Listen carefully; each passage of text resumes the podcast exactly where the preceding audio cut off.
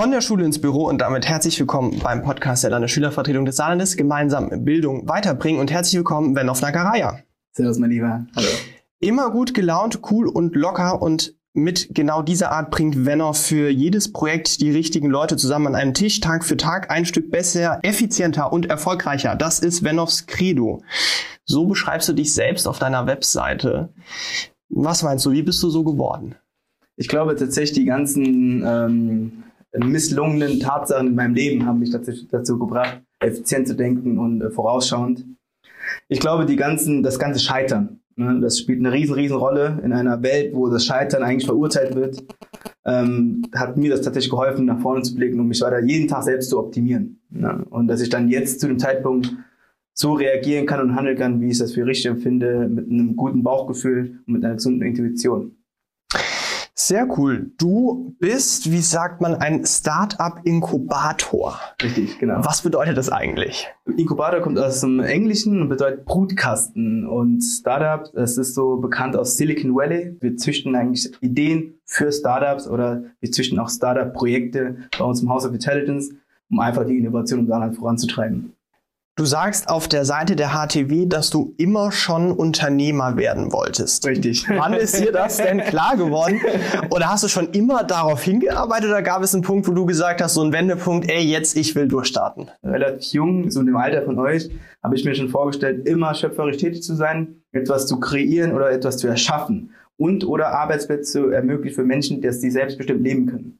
Und dann mitten im Studium habe ich mich tatsächlich vernetzt mit Gründern und Gründerinnen und ich glaube, so äh, das Studium hat mich mehr oder weniger motiviert äh, zu gründen, weil das schon tatsächlich zu trocken war. Ne?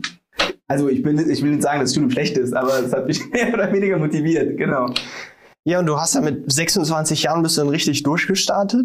Glaubst du, es war die richtige Entscheidung, so Definitiv. früh anzufangen? Definitiv. Also ich habe tatsächlich viel früher schon angefangen. Es war halt tatsächlich, kann ich sagen, die beste Entscheidung meines Lebens. Und ich würde immer wieder, wenn ich die Möglichkeit hätte, genauso starten noch viel früher. Noch viel früher.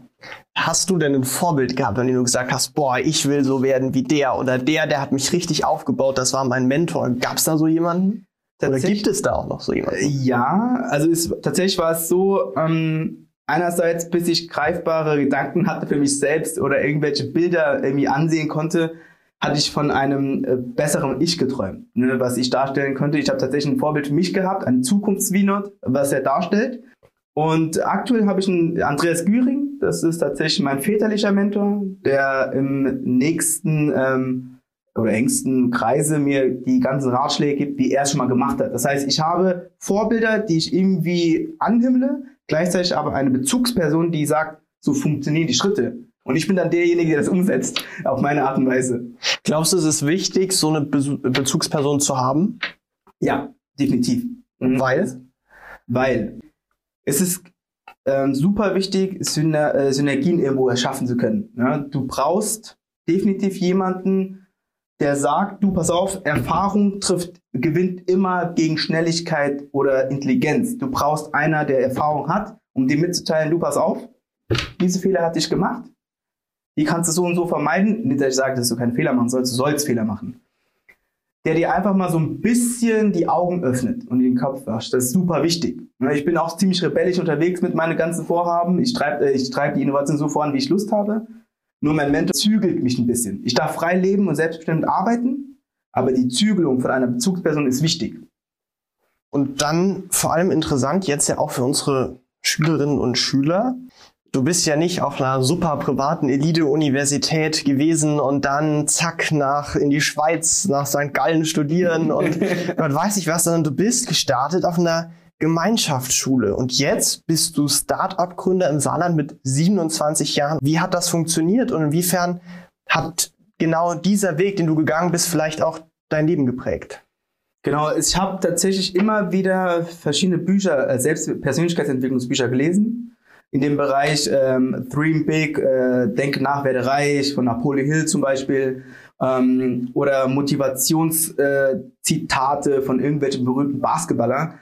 Und ich habe erkannt, egal welche Herkunft, egal in welche Lage du startest, das persönliche Ich bestimmt deinen Weg. Das heißt, die Gedanken, die du irgendwo hast, können nur in Realität werden, wenn du visionär denken kannst, das heißt Gesetz der Anziehung zum Beispiel. Ne? Deswegen war es mir komplett Latte, welche Schule ich besucht hatte, weil diese, diese blöden Quotes bei Instagram oder sozialen Medien, die sagen, träume groß, halte deine, äh, deine Ziele fest, die stimmen. Und das hat mich motiviert, das hat mich gereizt, das dann in Realität umzusetzen. Das heißt, mein Ziel war es immer, das Ungreifbare greifbar zu machen. Und was würdest du denen so als Motivation auf den Weg geben, um eben zu sagen, Leute, es ist scheißegal, ihr habt jetzt vielleicht noch nicht die Voraussetzungen dafür, so wie ihr sie gerne gehabt hättet, aber ihr könnt jetzt durchstarten. Was würdest du denen als Motivation mitgeben? Ähm, jeder hat, äh, jeder ist tatsächlich für sein eigenes Handel, äh, für sein Handel verantwortlich. Jeder eigener. Ne? Das heißt, wenn du deine äußeren Umstände dafür verantwortlich machst, was du selbst erreichen kannst, bist du Opfer der Umstände, und zwar der externen. So, wenn du die Möglichkeit siehst, jetzt sind die Voraussetzungen nicht so gut, kannst du dir einen Plan machen, in drei, sechs, neun Monatsplan oder einen Jahresplan, wie es in einem anderen Jahr, in einem nächsten Jahr aussehen könnte. Das heißt, jetzt kann es kacke sein, ne, weil ich hatte auch mega Kackphasen so gehabt. Aber ein Jahr später habe ich mir vorgestellt, wie es sein könnte. Das heißt, zu dem beruflichen Aspekt, jeder kann auch in seinen, als Müller, Müller, Müller, Müllmann kann er auch erfolgreich sein. Das heißt ja nicht nur, weil du einen Job ausübst, das vielleicht der sozialen Normen gerecht ist, dass du nicht erfolgreich bist. Jeder hat seine andere Definition von Erfolg. Ja? Und egal welchen Bereich. Mach den Jahresplan, Zwei-Jahresplan, Fünf-Jahresplan. Unzufriedenheit sollte nicht dein Leben prägen. Das ist sehr cool.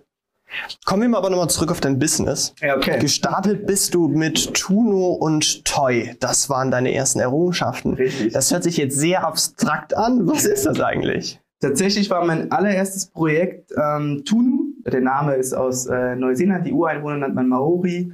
Und auf Maorisch bedeutet das übersetzt Rezept kochen oder Zutat.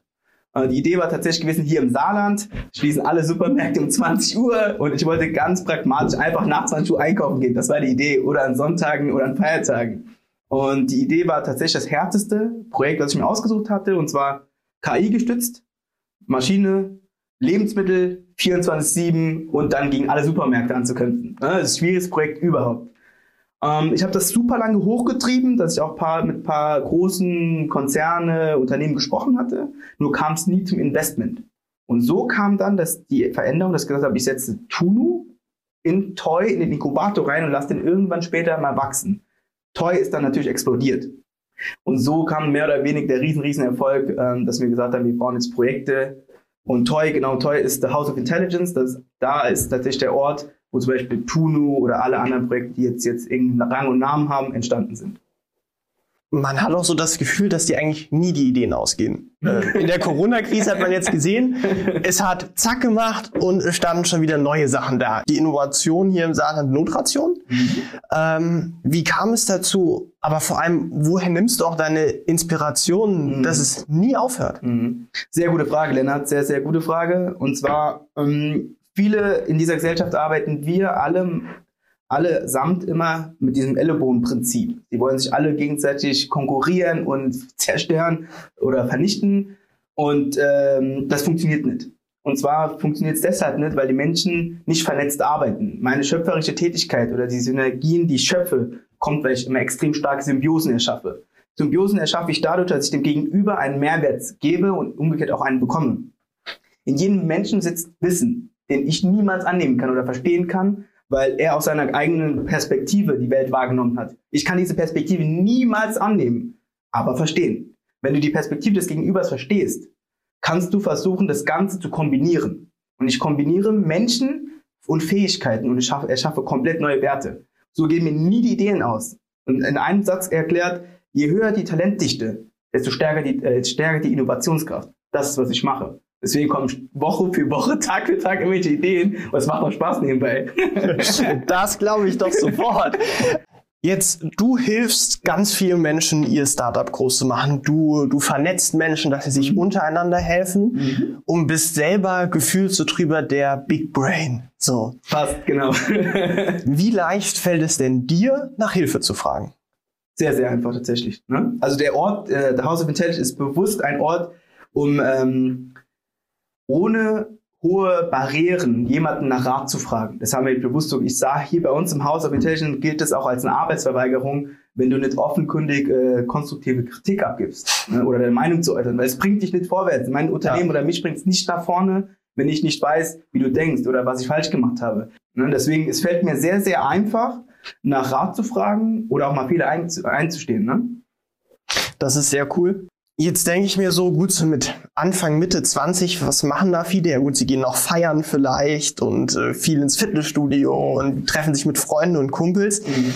Du machst aber ja schon, seit du relativ jung bist, extrem viel. Mhm. Du siehst aber jetzt auch nicht so wie so ein überarbeiteter Typ aus, der hier steht mit der Krawatte und ich muss jetzt, ich muss jetzt, ich muss jetzt, sondern du kommst ja auch immer locker und immer fröhlich rüber. Was war früher dein Ausgleich oder hast du gesagt, ich arbeite einfach voll durch, weil mich das zu meinem Ziel bringt? Und was ist heutzutage noch dein Ausgleich zur Arbeit? Ich habe tatsächlich mein Lebensziel genauso beibehalten wie vor 10, 20 Jahren, äh, 10, 15 Jahren. Ähm, und zwar hatte ich mir immer geschworen, den Menschen das mitzuteilen oder den, den Beweis zu liefern, dass äh, wenn du eine, etwas gefunden hast, mit Leidenschaft herangehst oder mit Spaß an der Sache hast, dass das auch auf den ganzen physischen äh, Ausbau sich ausprägt. Ja, das heißt, mein, mein, mein Prinzip war schon immer gewesen, Leidenschaft, Liebe zu dem, zum Detail, zur Liebe zur Arbeit und natürlich auch immer diesen gesunde Work-Life-Balance zu haben. Wenn du jetzt wirklich 20 Stunden am Tag im Büro gewesen bist, was ich auch gemacht habe, hatte ich mir immer extrem krasse einen krassen Ausgleich genommen, dass ich dann einfach weggefahren bin. Zwei, drei Tage in, in Kurztrip weggefahren bin. Da war ich in drei Tagen in Malta, bin dann nochmal zurückgekommen, habe dann einfach weitergearbeitet. Das war dann einfach in meinen Alltag integriert. Das heißt, so viel wie du auch arbeitest mit Liebe, solltest du dir auch so viel Liebe dir schenken in einem privaten Umfeld, dass du auch mal ohne, als dass du auch einsam sein kannst. Also einsam bedeutet nicht, dass ich das nicht allein sein kann, sondern Ruhephasen für mich. Ich habe mir so Think Weeks eingebaut oder Think Days, wo ich mich aber komplett zurückziehe, nur mit Zeitungen und Büchern und starre da die ganze Zeit die Wand an oder lese einfach nur äh, zwischendurch mal. So, das ist so für mich mein Ausgleich. Ne? Das ist der Ausgleich, aus dem ich noch auf meine Arbeit ehrlich gesagt warte. Das Problem ist halt einfach, wenn ich das so sehe, du kannst in der Politik nichts planen. Es ist, mm, mm, ich weiß mm. freitags noch nicht, was ich montags hab. Es kann sein, dass ich sonntags einen Anruf bekomme, der Terminkalender ist voll.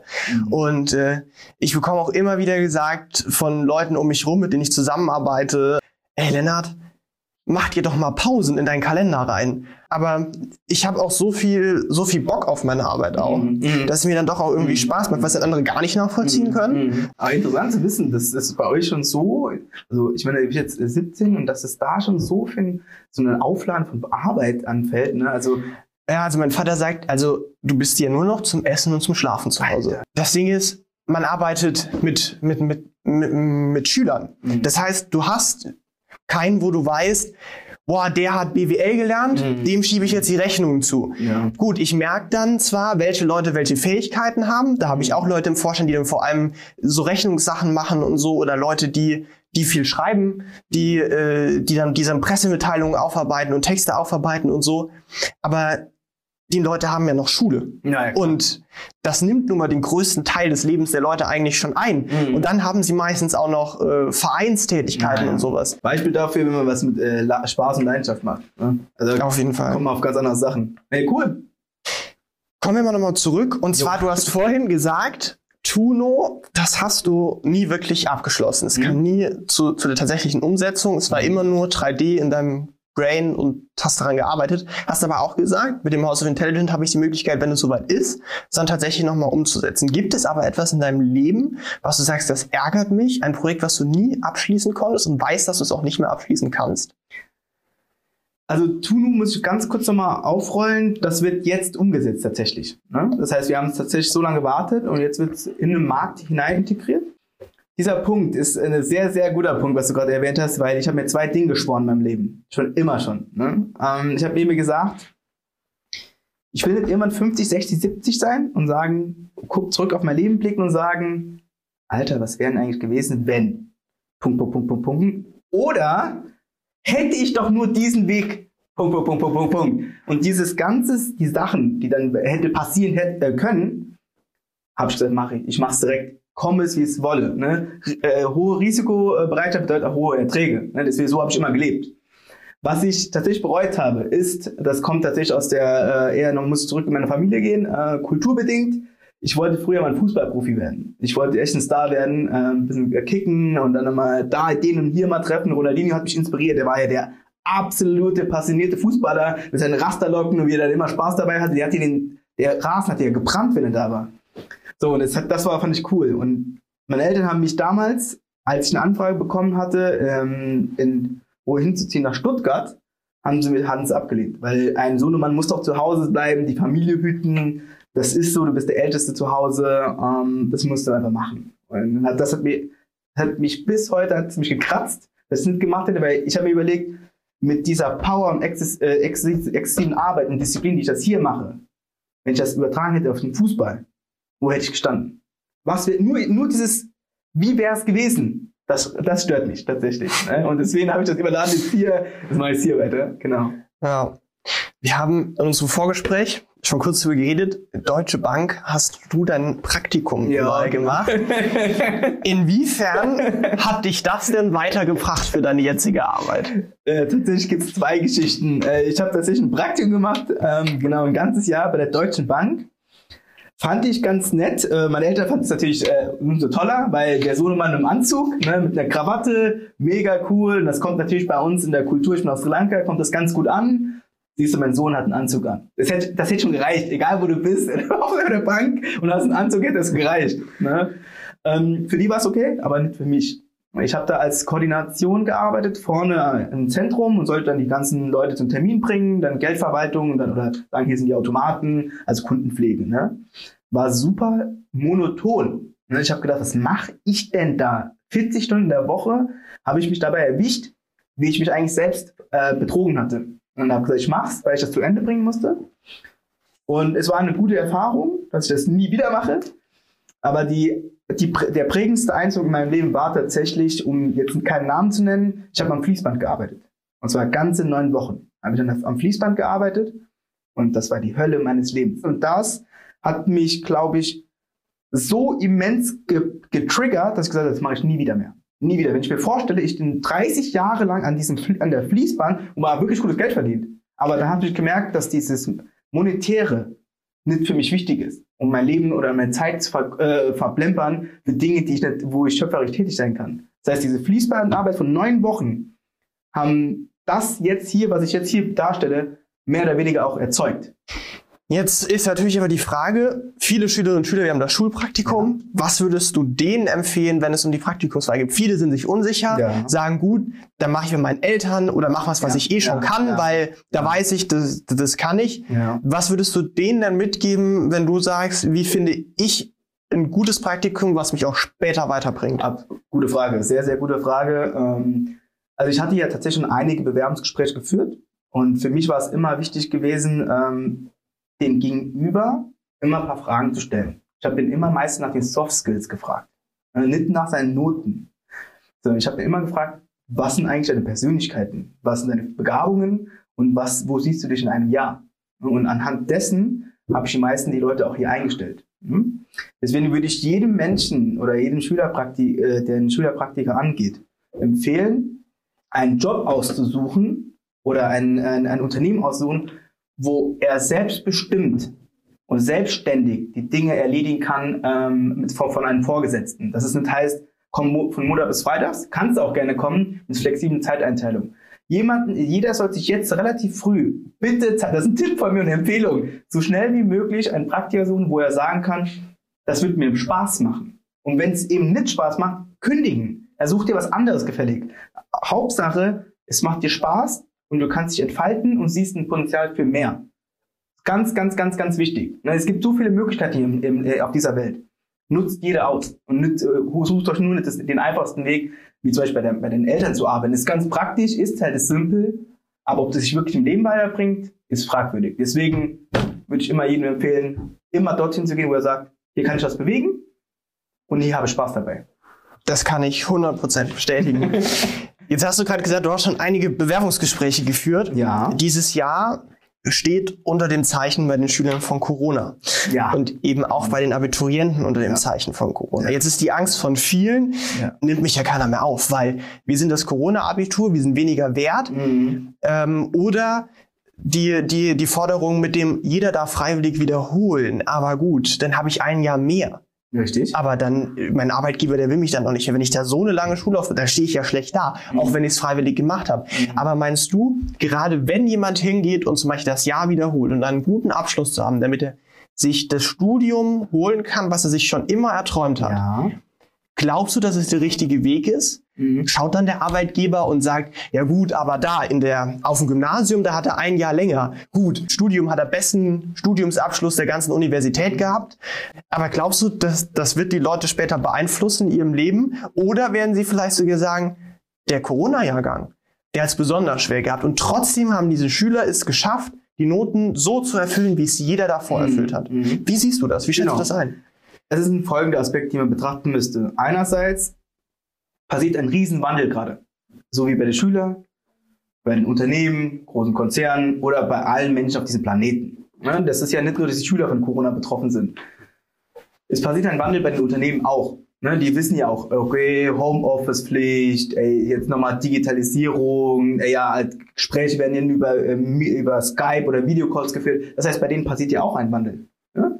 Das, wird, das bedeutet einfach, die sind auf diese ganzen Herausforderungen bei jedem, der gerade irgendwie was durchmacht, sind die schon irgendwie vorbereitet. Ne?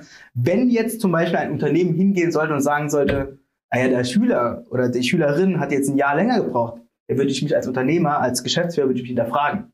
Ich würde sagen, hey, du, pass mal auf, du machst ja genau die gleiche Krise durch. Wie kannst du jetzt darüber urteilen? Ne? Ich würde mich hinterfragen. Ne? Das, da muss man einfach eine zwischenmenschliche, gesunde zwischenmenschliche Beziehung zu sich selbst haben und sagen, versetz dich mal in die andere Lage. Das ist jetzt nicht einfach für jeden. Ne? Deswegen, also würde ich kritisch die Unternehmen, Unternehmerinnen fragen, ey, wie wirkst du denn auf den Gegenüber, auf den Schüler, der jetzt gerade versucht, seine Zukunft irgendwie zu gestalten? Weil die andere Seite ist wiederum Perspektivlosigkeit.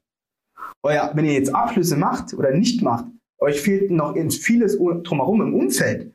Freizeitgestaltung, vielleicht mal zwei, drei Partys gemacht zu haben oder eine Semesterpartys, WG-Partys oder die waren das, das war das Geilste, was ich miterlebt hatte zum Beispiel. Das habt ihr zum Beispiel auch nicht. Ne? Solche Erfahrungen prägen auch. Oder Netzwerken, das habt ihr zum Beispiel auch alles gar nicht.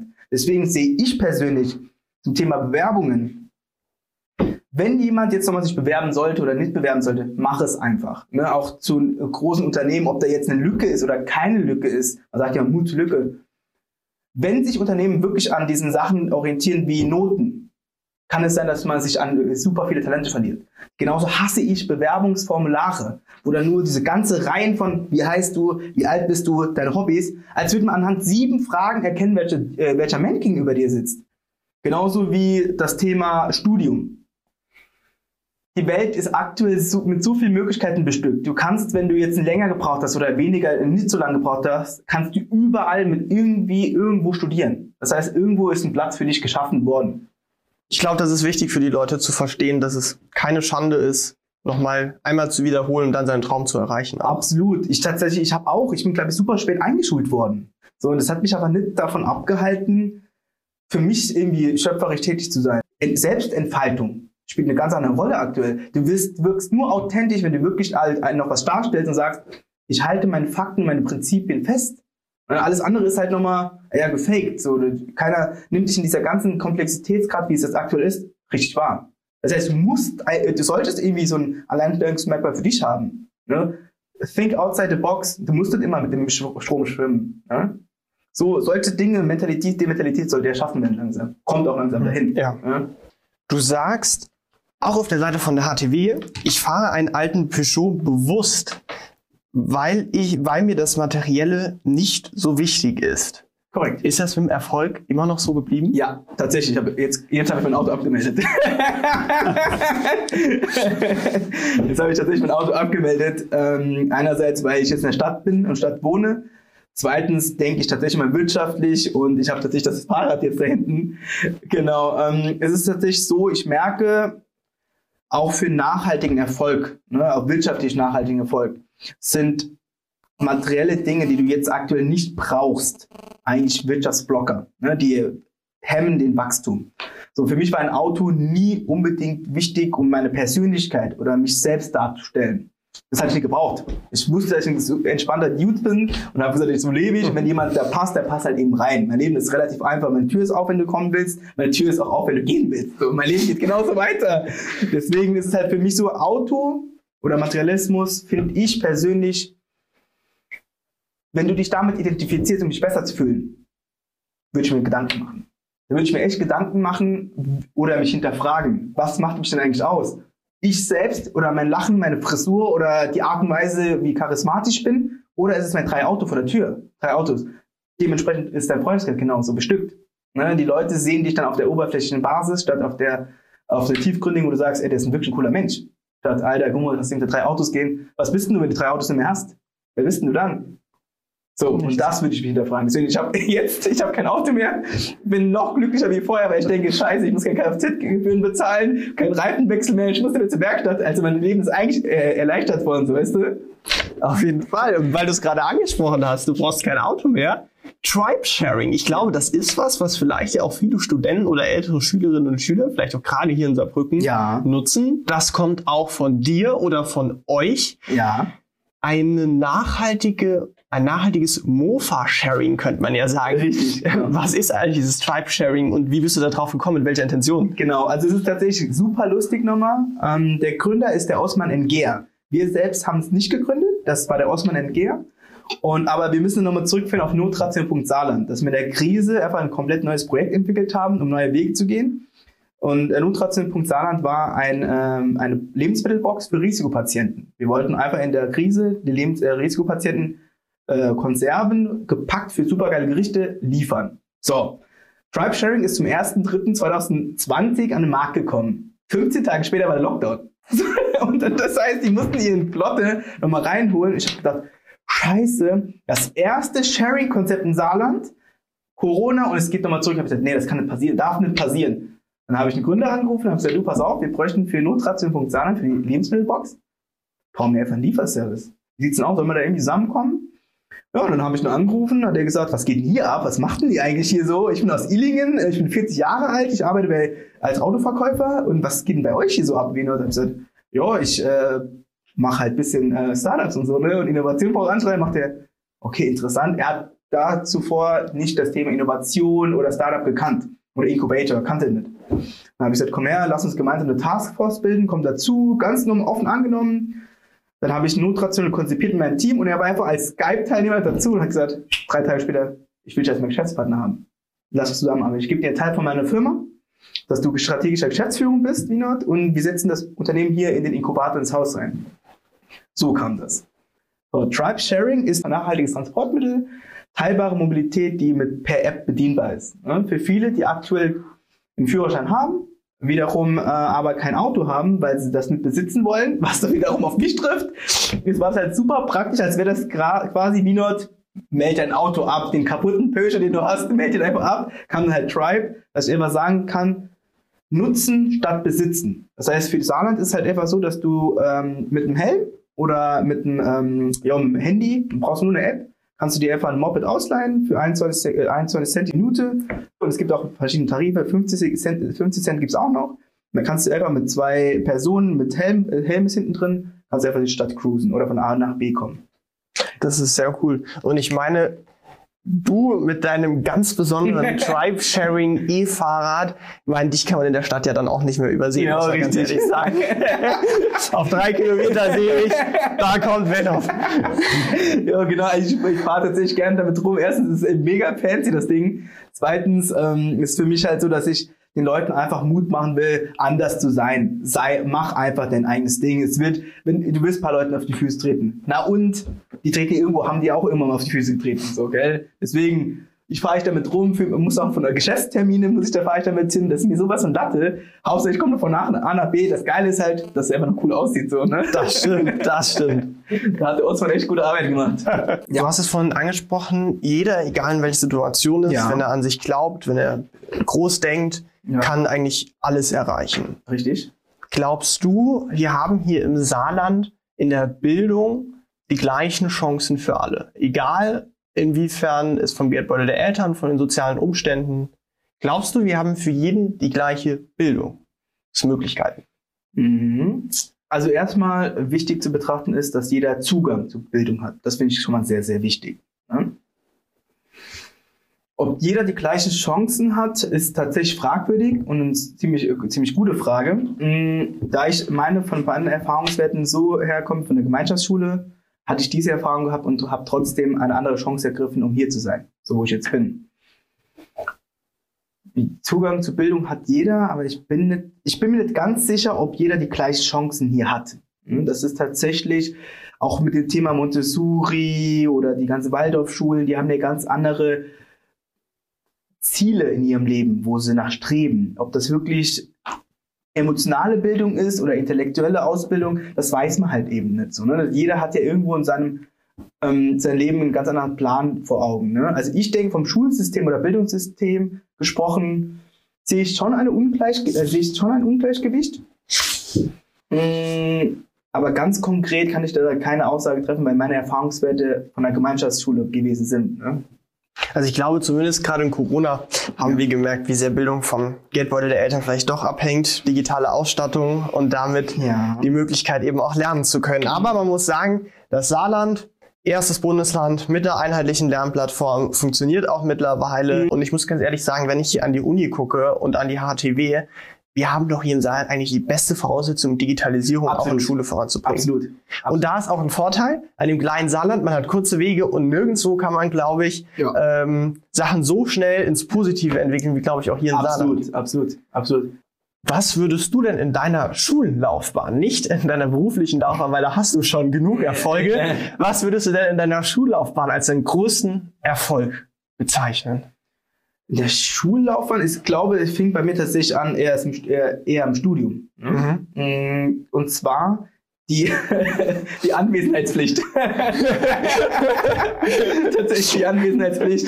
Ich konnte tatsächlich ähm, mir das so legen, ob ich an Präsenzveranstaltungen da sein musste oder eben nicht, dass dieses äh, du könntest. Ne? Das war halt ist die Option, dass es optional war. Das hat mir ziemlich gut gefallen. Hm, das war, glaube ich, auch tatsächlich in der Schul schulischen Laufbahn für mich das Wichtigste, dass ich merke, wow, ich bin ja effektiver, wenn ich tatsächlich ohne irgendjemand, der mir das sagt, wann ich zu kommen habe, viel, viel, viel, viel produktiver bin. Und das war, glaube ich, mein, das, das Wichtigste und das Prägendste in meiner Schullaufbahn. das kann ich verstehen.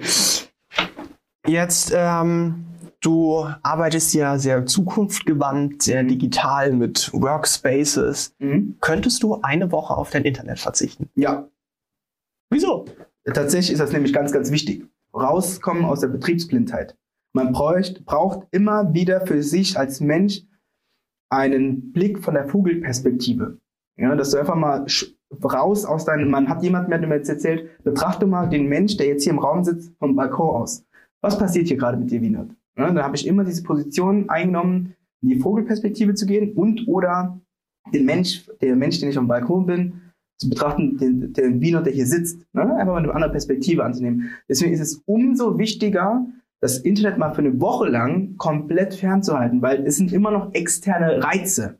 Externe und zwar super viele, schnelle, informative Reize. Dieser Informationsüberfluss kann man dann verarbeiten. Die schießen alltäglich und so viele Gedanken durch den Kopf. Deswegen ist es umso wichtiger, eine Woche oder längere Zeit mal vom Internet weg zu sein und zu reflektieren. Die Gegenwart genauso anzunehmen. Ich kann dir sagen, Lennart, je häufiger du mal weg vom weg, äh, Internet bist oder mal es komplett mal ausschaltest, desto mehr Ideen kommen dir. Noch mehr, weil du dann anfängst erstmal nochmal die Wahrnehmung zu spüren ja? und die Realität einfach nochmal, ich sage es einfach zu schmecken. Was sagst du häufiger? Ja oder nein?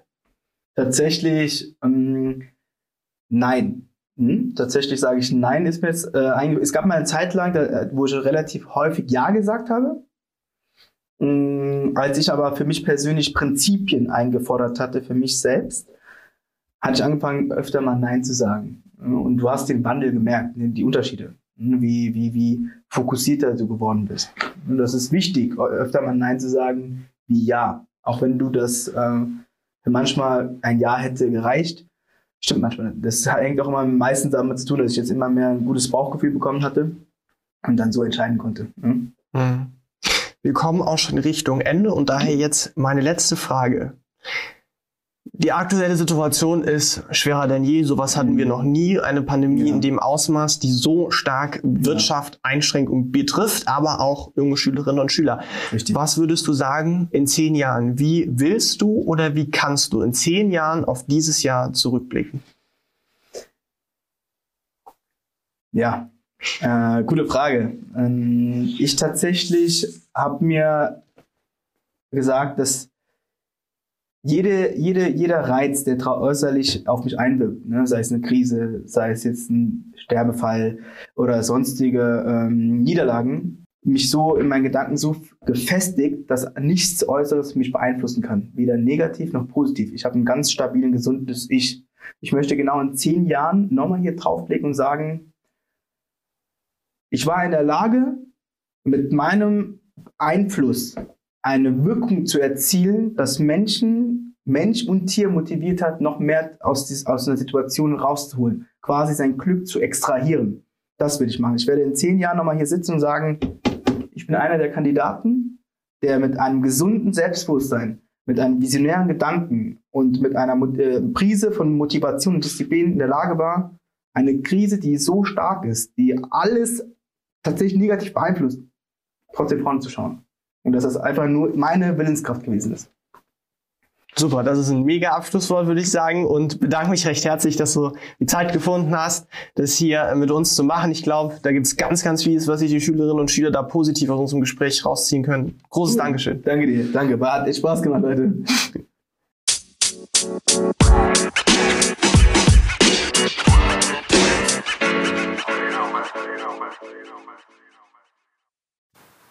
Ihr habt jetzt Lust bekommen auf mehr? Dann schreibt uns einfach Fragen auf Social Media, die wir unseren Gästen stellen sollen oder schlagt neue Gäste vor und beteiligt euch somit auch aktiv an diesem Podcast. Wir freuen uns über viel Rückmeldung. Oh, thank you.